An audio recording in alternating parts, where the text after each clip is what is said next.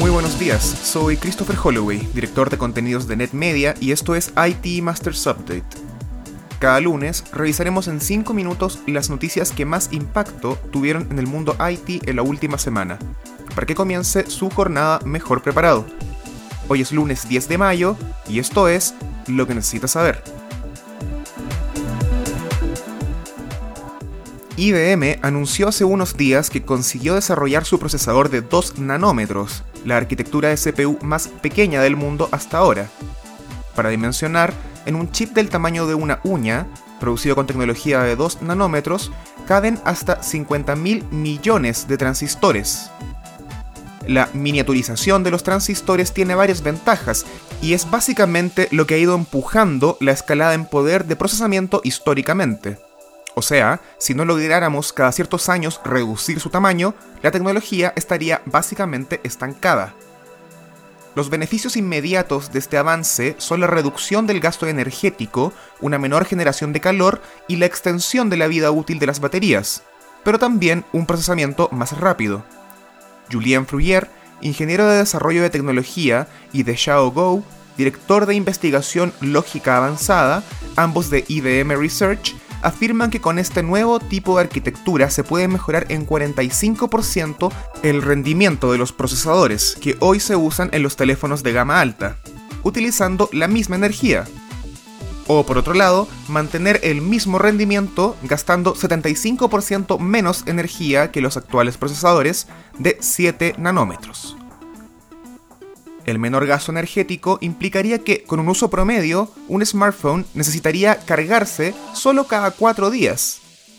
Cabe destacar que Taiwan Semiconductor, TSMC, el mayor fabricante mundial de microprocesadores, ya había anunciado hace unas semanas un procesador de 2 nanómetros y que entraría a producción masiva en 2023.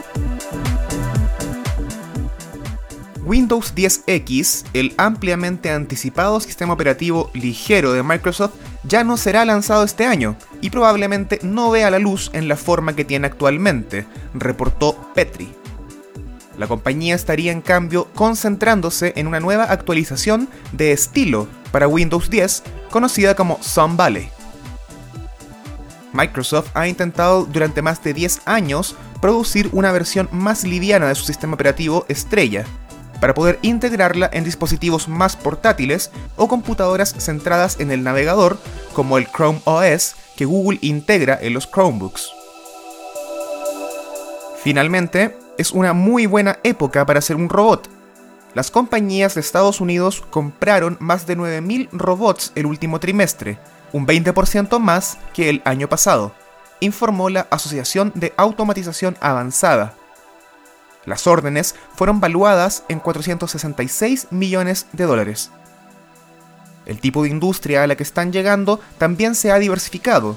Por primera vez, la mayoría de los robots no fueron destinados a la industria automotriz, con muchas ventas yéndose para la industria de producción de metal, la médica y la de bienes de consumo. Otra aceleración que le debemos a la gran pandemia de COVID-19. Eso fue todo por esta semana. Les recordamos suscribirse a IT Masters Update en su servicio de noticias y podcast favorito. Nos encontramos en iTunes, Spotify y Stitcher. También recuerde ingresar a itmastersmac.com y visitar nuestro canal de YouTube IT Masters News.